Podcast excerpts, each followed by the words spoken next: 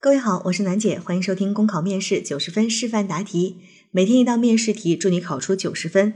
今天的题目是：小王和小宋是好朋友，在不同的部门工作，他们约好一起去旅行，也订好了酒店和机票。小宋去请假，科长不批准，但是前几天有其他同事请假，科长却批准了，因此小宋心里不舒服，感觉科长对他有意见。如果你是小王，你怎么安慰小宋？请现场模拟。这道题呢是一道稍微有一点长的现场模拟的题目。我们来看一下这道题当中有哪些点是我们需要去注意的。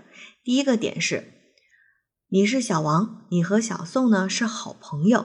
那既然是好朋友的话，其实你们之间的沟通啊，你的这个情景模拟的语气就可以。稍微的更轻松一些，而不是像对领导一样毕恭毕敬。这是我们是好朋友。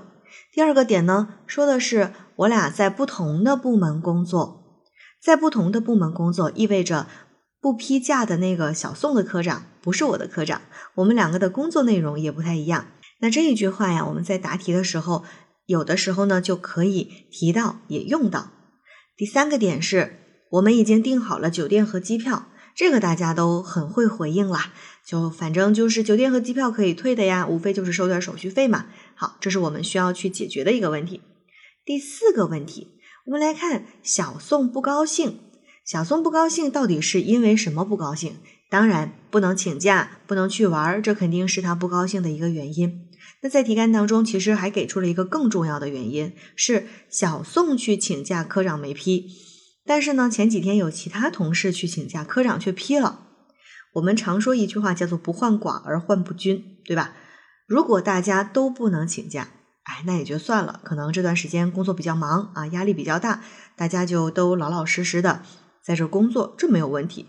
可是凭什么呀？我们在同一个科室工作，大家做的是同样的事情，我请假你就不批，他请假你就批了，那我就不开心了。对吧？所以我们在和小宋沟通的过程当中啊，这是一个着重要去解决的点。你不能光解决机票和酒店的问题，也不能光解决呢这个请假的问题，还要解决的是小宋心里面的不开心。其实主要是因为他觉得自己遭受了不公平的待遇。那这个问题怎么去解决，就是你在模拟的过程当中的一个重点了。好，考生现在开始答题。小宋啊，你不要为请不到假的事儿闷闷不乐了。我也很想和你一起去玩，可是我们去旅游归根到底就是为了放松心情啊。现在你因为这个反倒不高兴，多不值得啊。而且我跟你说，前两天啊，正好我们领导也找我说，可能过段时间要派我外出学习，具体时间的待定，可能跟我们原来定制的计划就冲突。我当时还想啊，怎么找时间要跟你说一下这个事儿呢？哎，小宋啊，我觉得吧，这次你们科长不让你请假是有原因的。你看啊，咱们局呢现在是移动办税信息化建设的一个试点单位，下个月开始还要全面推行无纸化退税系统。这最近啊，工作量的确是挺大的。你们纳税服务科不都在加班吗？你想这个时候科长怎么可能给你这个业务骨干批假让你去玩呢？哎呀，我知道，其实啊，你不是因为科长不批假而不高兴，你自己也清楚这个时候走不开。只不过你们科长前两天批了小赵的假，你觉得心里不太舒服了是吧？哎呀，兄弟，不是我说你，这可就是你的不对了。你想想啊，你们科长是咱局里出名的铁面无私，还有小赵多踏实一人啊，你什么时候见过他迟到早退的？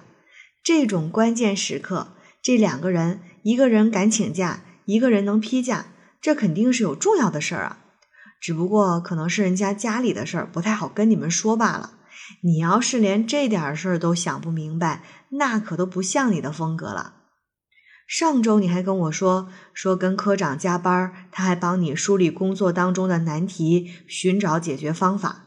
这一转眼就说科长不批假是对你不好，这可不对啊。哎呀，行了，这酒店机票虽然咱们订了，但都是可以退的嘛。而且距离咱们原来的计划时间还有一段时间，现在退也就是扣一点手续费，对吧？而且出去玩这事儿又跑不了，咱们可以等三月三假期或者是集中公休的时候再去嘛。好啦，走吧，吃饭去，吃饱了才能有力气工作啊。